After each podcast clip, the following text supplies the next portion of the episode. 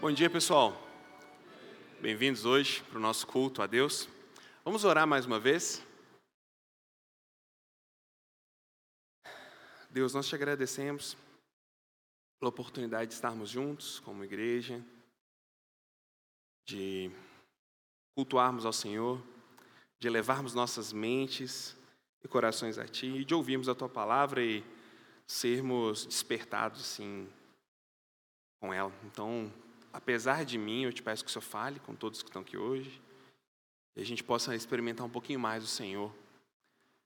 Derrama o Teu Espírito, é o que nós te pedimos. Também mantenha, ó Deus, aquilo que nos aflige, que nos acusa, que nos oprime, de certa forma, fora, para que possa ter concentração e, e foco também.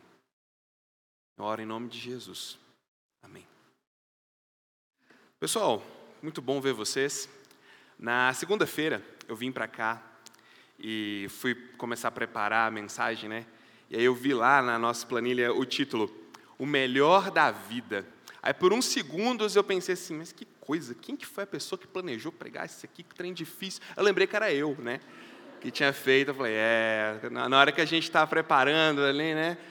Não é mais novembro, já é março, então as coisas mudam, as coisas ficam mais difíceis. Porque, assim, o que é o melhor da vida, né, gente?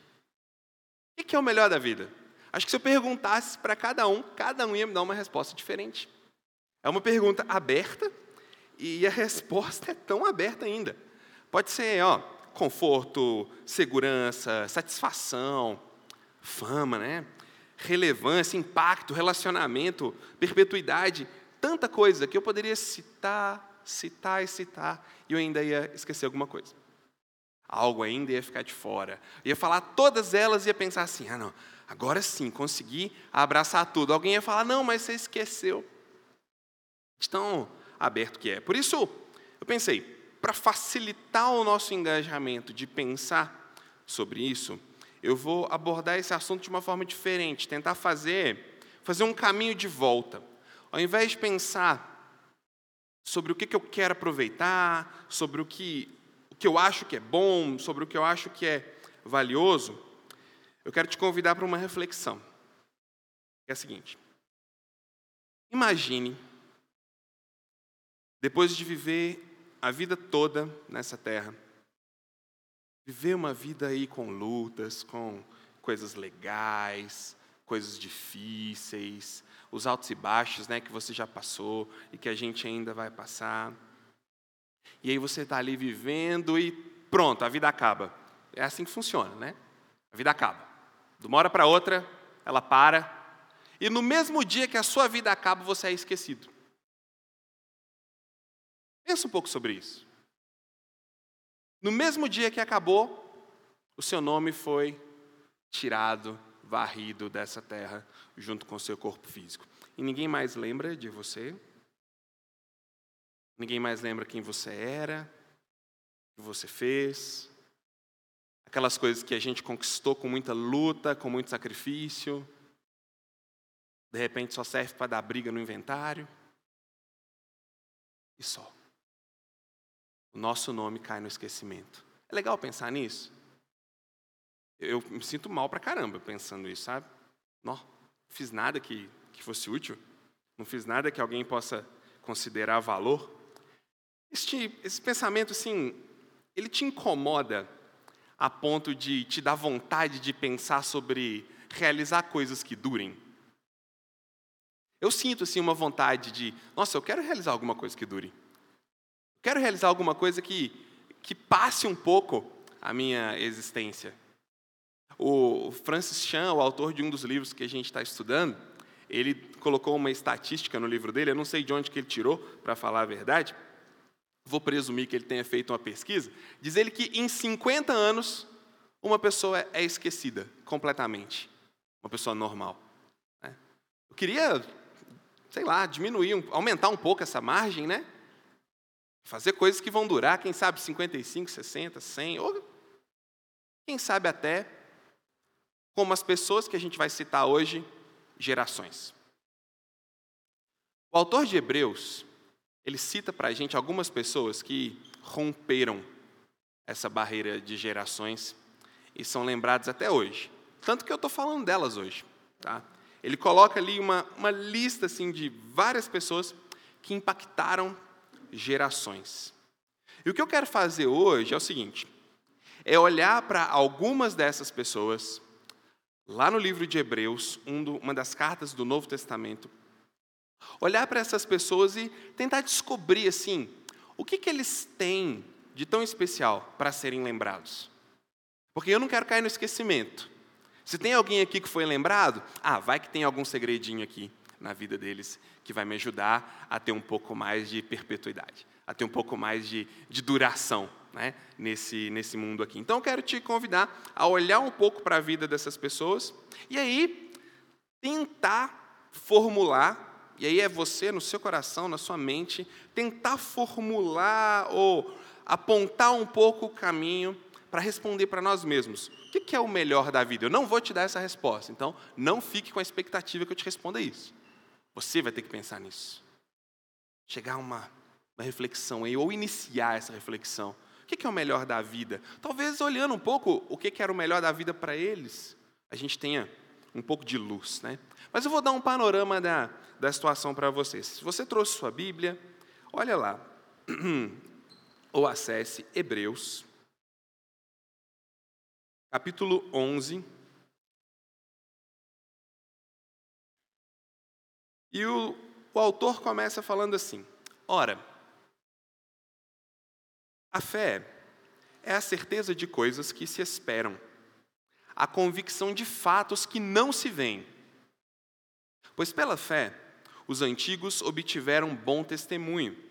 Pela fé, entendemos que foi o universo formado pela palavra de Deus, de maneira que o visível veio a existir das coisas que não apareceram. E aí ele começa, no início, em ordem cronológica, vai falando de vários heróis, várias pessoas que têm uma ligação muito forte com o início do pensamento judaico e também do pensamento judaico cristão, posteriormente. Vai falar de Abraão, de Jacó, de Moisés, vai citar vários juízes, né, que foram pessoas que ajudaram na liderança do povo hebreu num período em que eles estavam assim um pouco sem direção, quando eles saíram de uma prisão no Egito e estavam caminhando para o local onde eles iam morar. Ele cita vários, mas eu quero pegar três Três apenas, e dá um, um leve panorama sobre eles: Moisés, Raabe e Sansão. Os três aparecem aqui nesse capítulo, a partir do versículo do versículo 8, você vai poder encontrá-los aí, mas eu vou te dar um pequeno panorama sobre cada um. primeiro deles, Moisés. Moisés é lembrado como alguém que teve fé, como alguém que fez algo que durou, mas quem foi Moisés? Para você entender um pouco melhor a história dele, tem um livro no Antigo Testamento chamado Êxodo. É o segundo livro da Bíblia. Êxodo, a partir do capítulo 2, você vai ter ali um, um ótimo, é, uma ótima narrativa sobre quem foi Moisés, o que ele fez e o papel dele no meio ali do, do povo hebreu. Mas resumindo para vocês, ele é um menino hebreu que nasceu num momento muito difícil, ali em que o Egito escravizava o povo hebreu. E pior, não só escravizava o povo hebreu, como tinha um grande medo dos hebreus que estavam se multiplicando muito rápido. Então, o que estava acontecendo ali? Os meninos hebreus que nasciam eram vistos como futuros soldados do exército hebreu contra os egípcios. Então, eles deram um jeito ali de diminuir a, quantidade de meninos hebreus. E o jeito que eles deram, infelizmente, foi matando as crianças. Mas Moisés foi escondido, foi colocado num rio e ele foi achado por alguém da realeza do Egito. A filha de Faraó achou esse, esse bebezinho e Moisés foi criado no palácio. Moisés foi criado tendo uma vida de príncipe, foi criado tendo uma cultura elevada, cresceu ali, mas ele sabia da origem dele. Até que, um pouco mais velho, com certeza antes dos 40 anos, mais ou menos, ele vê um egípcio maltratando um hebreu e o senso de justiça dele fica muito aguçado, ele mata aquele egípcio. E com medo das consequências, ele foge. Foge, passa pelo deserto, enfrenta muita dificuldade, mas ele começa a reestruturar a vida de novo. Ele se casa, tem família, tem uma esposa, tem um sogro. E certo dia ele está trabalhando, pastoreando as ovelhas do sogro dele. Ele olha assim uma moita de um, de um mato e o mato está pegando fogo. Só que o mato queima e não gasta. O mato vai queimando, queimando, mas continua ali a moitinha de sarça. E de repente aquela moita começa a falar com ele. E Deus fala com ele assim: Olha, é o seguinte, cara. Agora eu decidi libertar o meu povo que está preso lá no Egito. E é você que vai fazer isso. E Deus chama ele. Ele fica meio relutante, ele tinha um medo danado de falar. Deus manda o irmão dele com ele, mas ele vai, ele é o pivô de toda uma restauração, de toda uma libertação de uma nação que era escrava de outra nação. Depois disso, passa, passa bastante tempo, Moisés morre e entra um substituto no lugar dele, chamado Josué.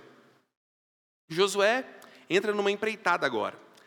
Fora do Egito, já atravessaram o deserto, diante do local onde eles iam morar, eles precisavam se instalar naquela terra onde eles haviam chegado. A dificuldade é que naquele local onde eles tinham chegado, já existiam outros povos morando ali. Já existiam outras pessoas lá que não iam simplesmente dizer: "Oh, bem-vindos. Venham para a terra que Deus deu para vocês", né? Eles nem cultuavam o mesmo Deus. E aí, o que que Josué faz? Josué precisa conhecer um pouco mais de uma cidade, ele manda dois caras para espiar essa cidade, Jericó.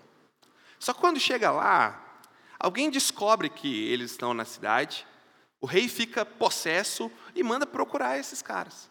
Tem que achar eles, tem que achar eles. E eles se esconderam na casa de uma mulher chamada Raabe.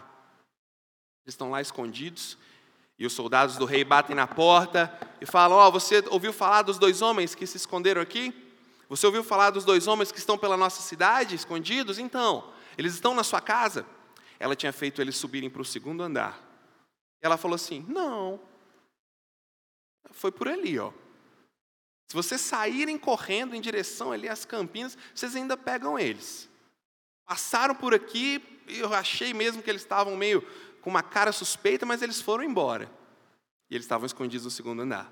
E ela vai lá e fala com eles: Olha, é o seguinte, depois que os, os, servos do rei vão embora, saem correndo atrás de ninguém, ela sobe para o segundo andar e fala com eles assim: Eu escutei falar do Deus de vocês, eu escutei sobre ele, eu escutei sobre a maneira como ele tirou vocês do Egito, como ele abriu até um mar para vocês passarem, e realmente esse é o Deus verdadeiro mesmo.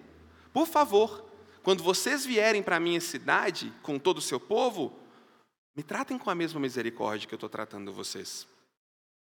E aí ela libertou esses caras e ajudou eles a voltarem. Eles deram boas notícias para Josué. Josué voltou depois e, pela fé, dominou essa cidade chamada Jericó. Logo depois do período de, de Josué, Israel entra numa. Israel, o povo hebreu, eles entram num momento de transição entre dois estágios, sabe? Entre estágios de um líder específico, muito firme, como Moisés, como Josué, para um estágio de, de transição que antecede ao sacerdote, que é o chamado período dos juízes, que eram pessoas que de alguma forma executavam justiça entre eles. E a gente tem vários juízes da história, Jefté, Baraque, e um deles é Sansão. Sansão era um camarada que tinha um, um voto para com Deus, chamado voto de Nazireu, em que ele não podia cortar o cabelo, não podia colocar a mão em coisas mortas. Tá? Sansão, apesar de ter uma vida muito complicada, como eu vou falar daqui a pouco para vocês, foi o pivô da libertação não da escravidão, mas da opressão do povo hebreu de uma outra nação chamada Filisteus. E Deus usou ele. Enfim, três pessoas, dois homens, uma mulher, que foram usados por Deus na história do povo de Deus. Por que isso é importante, Rafael? Por que isso faz toda a diferença? Porque essas pessoas aqui, elas garantiram que lá na frente Jesus pudesse nascer, porque eles ajudaram a perpetuar uma linhagem de um povo do qual Jesus descenderia lá na frente. Então, assim, nossa, que legal, né? Moisés, Raabe, Sansão, heróis da fé, citados em Hebreus, né, no capítulo 11. Então, assim, depois desse panorama, depois de ver brevemente a marca que eles deixaram, o que, que eles têm em comum? O autor de Hebreus vai dizer, não é nada, não é nada surpreendente, assim, não é nada difícil de descobrir. Fé. Pela fé pela fé. Quando você lê o capítulo 11 de Hebreus, você vai ver, ele fala o tempo todo: pela fé fizeram isso, pela fé fizeram aquilo, pela fé fizeram aquilo outro. Ou seja, o que eles tinham em comum? Fé. Mas o autor de Hebreus define fé, e essa definição é importante. O que é fé? Certeza de coisas que se esperam, convicção de quê? De fatos que não se veem. Certeza daquilo que se espera, convicção de fatos que não se veem. E ele diz: pela fé, os antigos, entre eles Moisés, Raabe e Sansão, obtiveram um bom testemunho, ou seja, fizeram aquilo que era correto, que era bom. Oh, mas é nesse ponto que a gente começa a confundir as coisas. É aqui que a gente entra meio que numa encruzilhada, porque alguém pode dizer assim: ah, entendi, agora tudo faz sentido. Agora tudo se encaixou. Então é o seguinte: eles são lembrados porque eles tiveram muita fé. Então é simples, é só ter uma fé muito grande e uma fé muito forte. É isso. Eu preciso então ter uma fé muito grande e uma fé muito forte, igual Moisés, igual Raabe, igual Sansão. Eu tenho que ter a fé deles. A gente não está falando disso. Quando a gente lê o capítulo 11 de Hebreus, a gente não percebe nenhuma exortação assim para que a gente aumente a nossa fé. Aumente a sua fé. Sua fé é muito pequena. Olha só a fé de Moisés, ó. Abriu o mar. Você não tem fé nem para. Enfim, não é isso que ele está fazendo aqui. Sabe qual é o problema de pensar desse jeito? Quando a gente pensa que isso aqui é só um estímulo para a gente aumentar a fé e ficar pensando que a nossa fé tem que ser muito forte, fica ali, Deus me dá fé e tal, com essa coisa toda, fazendo figuinha. O seguinte, ela não é, essa concepção não é fiel ao versículo 1 do capítulo 11. Porque olha o que o versículo 1 do capítulo 11 diz sobre fé. Ele diz que a fé, como eu já falei, é a certeza de coisas que a gente espera, coisas que a gente não, não, ainda não aconteceu, então ainda não existe. E a convicção de fatos que não se veem. Ou seja, fé é uma convicção de uma coisa invisível ainda, de uma coisa que só existe aqui, no campo das ideias ou no campo da promessa, como foi muitas vezes com ele, com, com, com eles. Deus prometia, não tinha acontecido ainda, mas eles tinham fé naquilo. Então era algo invisível, que não existia. Mas quando a gente pensa assim, eu tenho que aumentar a força da minha fé, eu tenho que desenvolver mais uma fé assim mais vigorosa, como fulano, fulano e fulano, o que a gente está fazendo? A gente está tratando a fé como se ela fosse uma convicção invisível e altamente interiorizada. A gente está mudando. Fé é certeza de algo que se espera, é a convicção de um fato que eu ainda não vi. Fé não é uma coisa invisível sobre um fato que ainda não, não aconteceu. Não é a fé que é invisível. Invisível é o que não aconteceu ainda. Invisível é aquilo que eu acredito que vai acontecer, não a fé. Porque se eu falo assim, a minha fé, ela tem que ser forte, ela tem que crescer. Onde é que está ela? Onde que ela existe? Se eu falo assim, sério mesmo? Só na sua ideia? Então quer dizer que a força da sua ideia aumenta a sua fé. Então, se você tiver uma ideia mais forte do que a minha, você vai ter mais fé que eu, então Deus vai te abençoar mais. Não faz sentido. Não faz sentido, porque se alguém não conseguir algo, eu posso virar para aquela pessoa e dizer: você não conseguiu porque você não tem fé. E oprimir aquela pessoa, humilhar ela, deixar ela mal. Então, isso não, não encaixa com o que Hebreus está falando. Invisíveis são as coisas que eu acredito. Mas e a fé? É justamente por não terem pensado assim que Moisés, Raabe e Sansão eles foram citados nesse capítulo. Porque em algum momento da história deles, a história de vida deles, que assim, eu falei muito brevemente. Eles precisaram se questionar sobre o que era o melhor da vida. E foi nessa hora que a fé deles se tornou visível, real. Não invisível, imaginária, potencial. Né? Como se a fé fosse uma energia potencial que a gente tem dentro da gente, mas que a gente não sabe como que cultiva. Vamos olhar de novo para eles um pouquinho. Quando foi esse momento em que Moisés viu a fé se tornar real? É quando ele agiu pela fé. É aqui que está a grande diferença desses caras aqui que Hebreus está falando. Porque eles não trataram a fé só aqui, como se fosse a certeza invisível. Não, eles trataram a fé como a certeza de algo invisível, mas que aconteceria. Foi aí que, no conforto da realeza onde ele vivia, agora ele não estava mais, né? tinha abandonado. Depois, construiu de novo seu conforto pastoril, tranquilo, correndo atrás de ovelhas nos campos. Deus falou para ele: agora você vai voltar, você vai libertar o meu povo. Deus, eu não tive coragem de encarar a minha consequência, como é que eu vou voltar lá? Eu não tive coragem de encarar a consequência por ter matado um egípcio, eu fugi. Agora, tantos anos depois, você quer que eu volte lá? Quero. Mas o que, é que eu vou falar? Só fala que eu te mandei.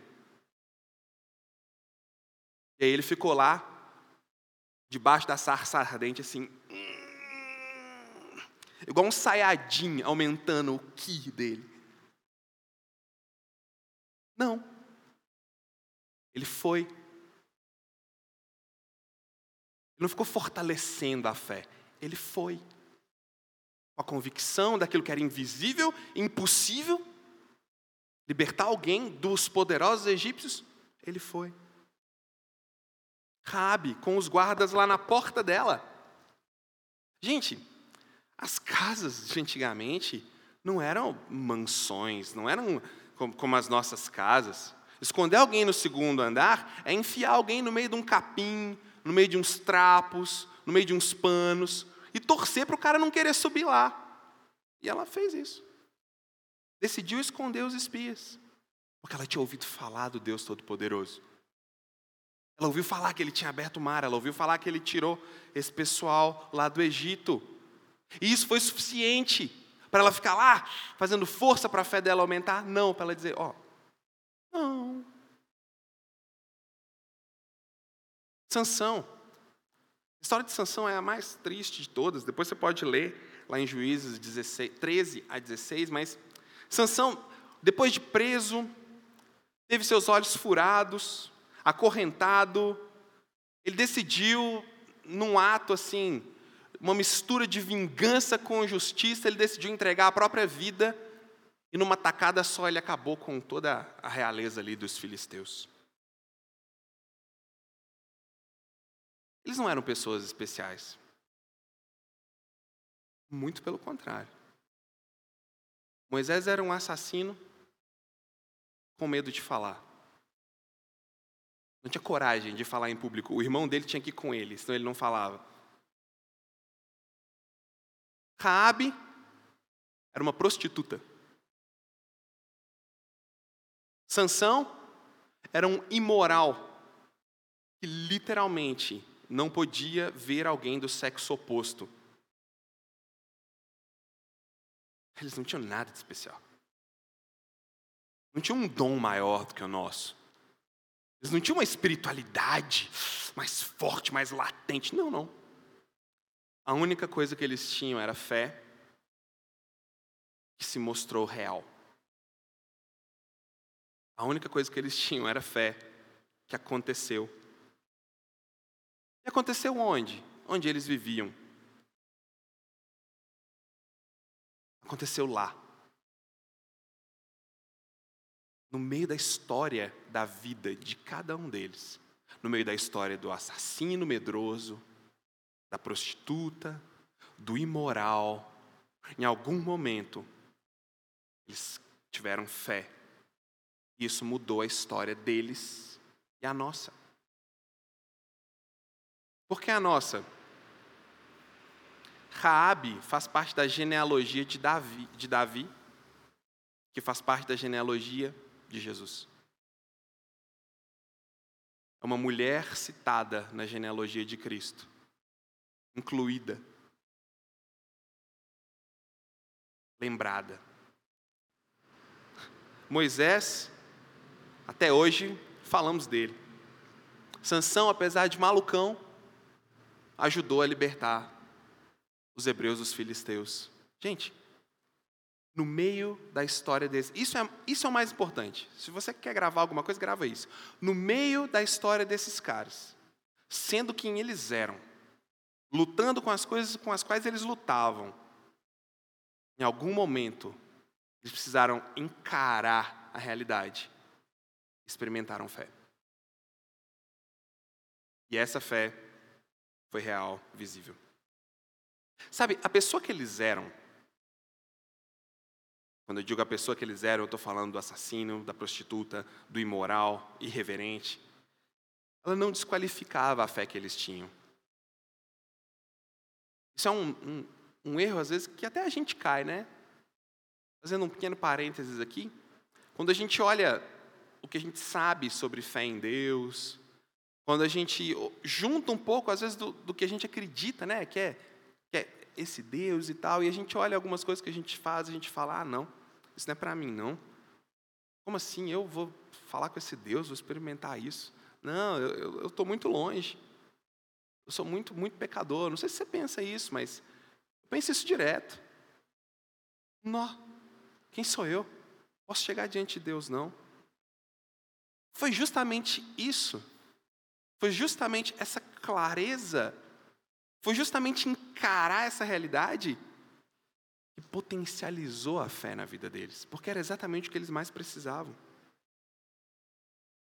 Como diz Romanos, capítulo 5, Romanos é um livro do Novo Testamento, capítulo 5, versículo 20, onde o pecado transbordou até vazar pelas bordas. A graça de Deus transbordou mais ainda e tampou esse pecado que derramou justamente por serem tão pecadores, quando experimentaram fé, essa fé foi tão eficaz. O resultado disso na prática foi tão grande. Em algum momento da vida, da história de todos nós, em algum momento, a nossa fé ela é desafiada a deixar de ser invisível, a deixar de ser irreal, a deixar de ser essa coisa que a gente não sabe muito bem o que é, mas que fica tentando fazer crescer aqui dentro. Em algum momento ela é desafiada a se tornar real. E grande parte das vezes, esse desafio vem nos confrontando com aquilo que nós achamos que é o melhor da vida, ou então com aquilo que é muito, muito bom.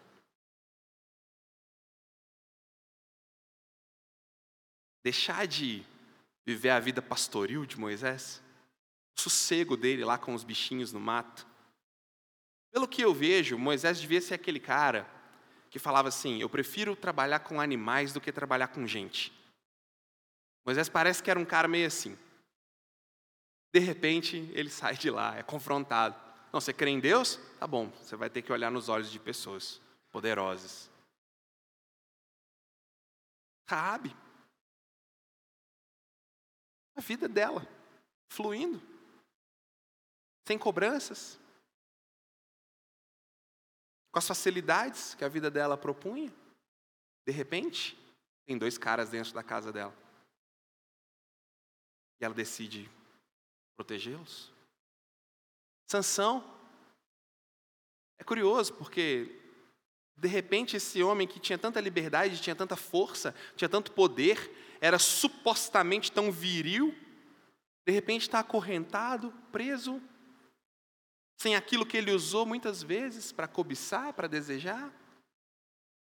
E aí, a única coisa de bom que ele tem, que era a própria vida, ele decide abandonar.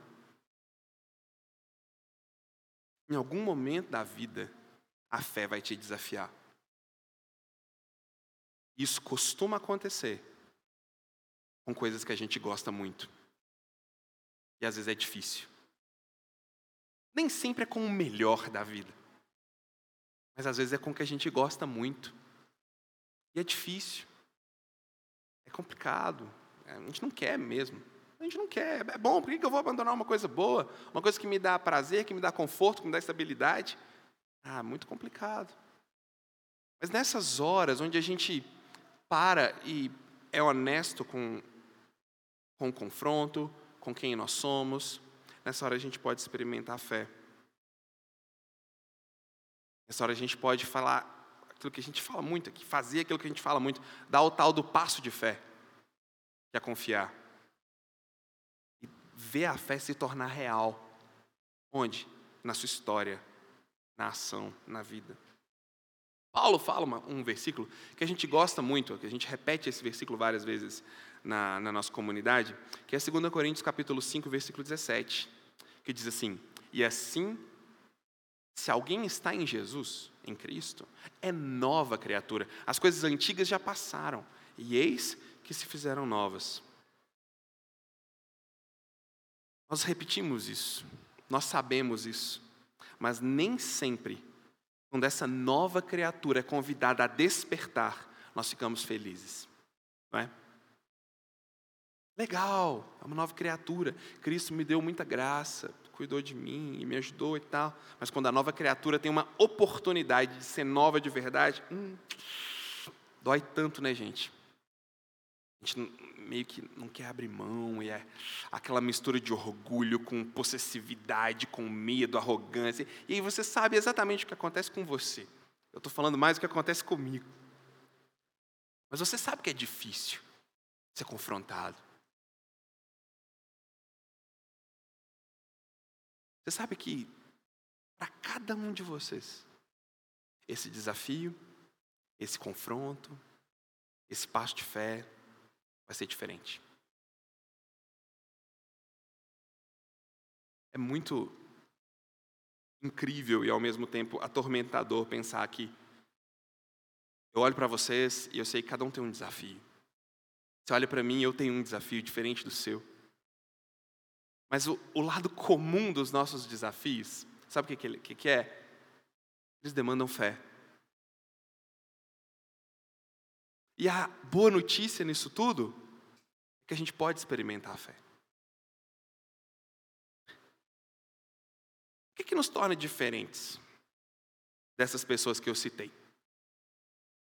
Nós somos diferentes de Moisés, de Raabe e de Sansão. Em que sentido? Somos pessoas como eles, somos iguais, raça humana. Em essência não tem muita diferença não, mas na prática tem. Hebreus capítulo 11, versículo 13, diz algo sobre eles. Diz assim: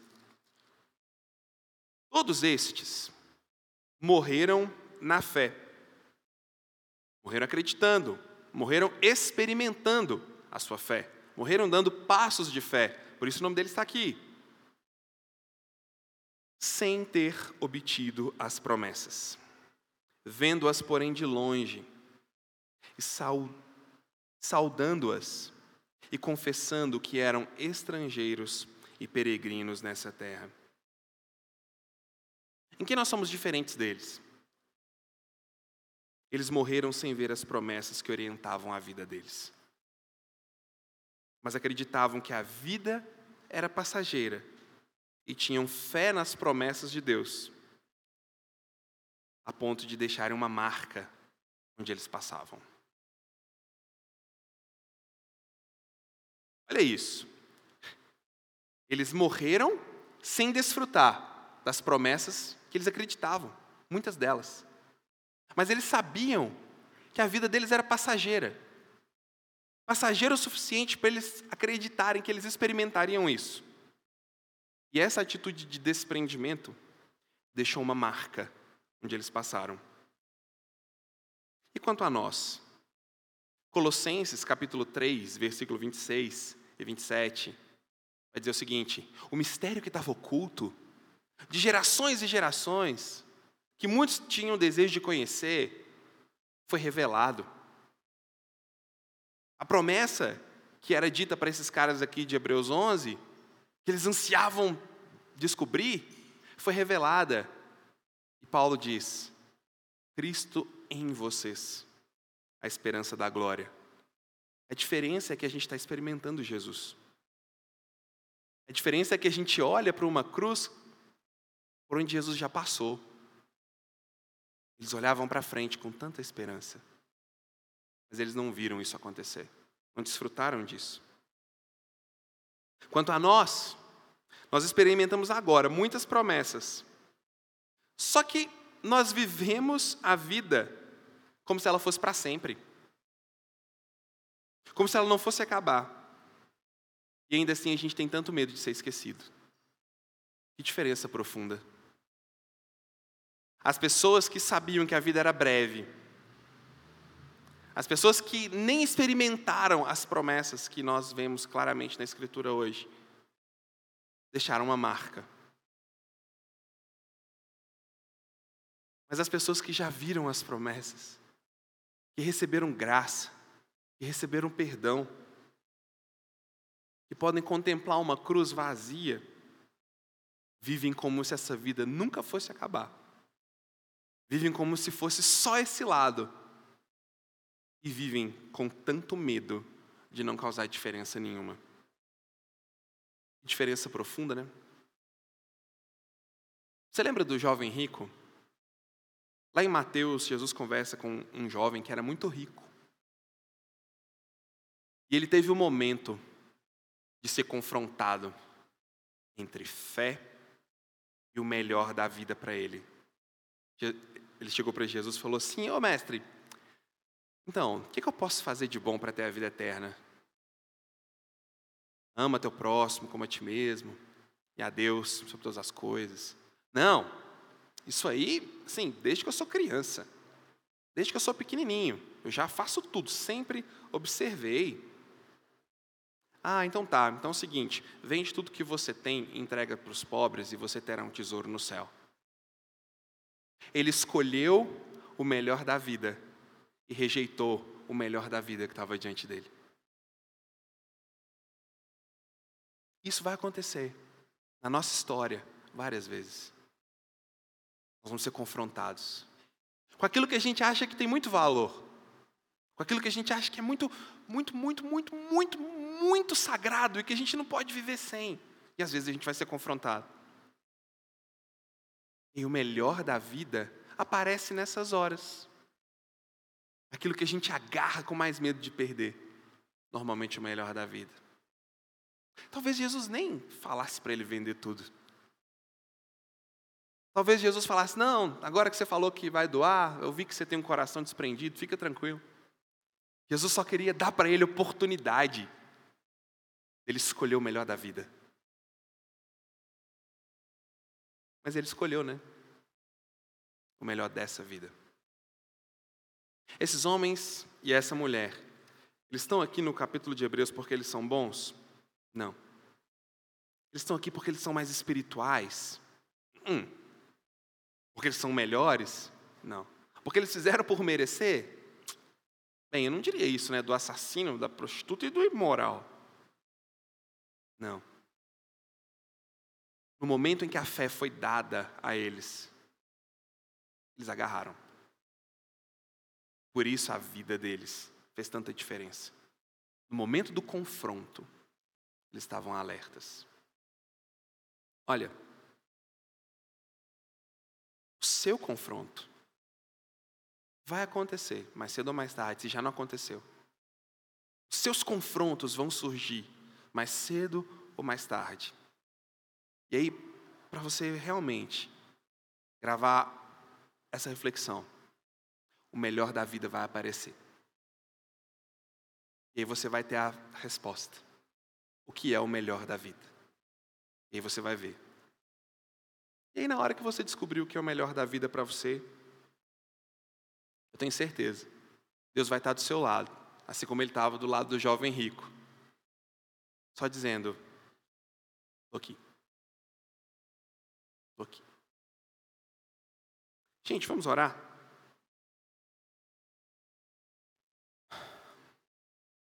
Senhor Deus, o Senhor é santo, bondoso, usa pessoas esquisitas como a gente. Obrigado. Nós te pedimos, e eu te peço, na história de cada um de nós, naquilo que a gente vive, nos dá graça para a gente perceber o momento, a hora da fé se tornar real. No nome do teu filho eu oro. Amém.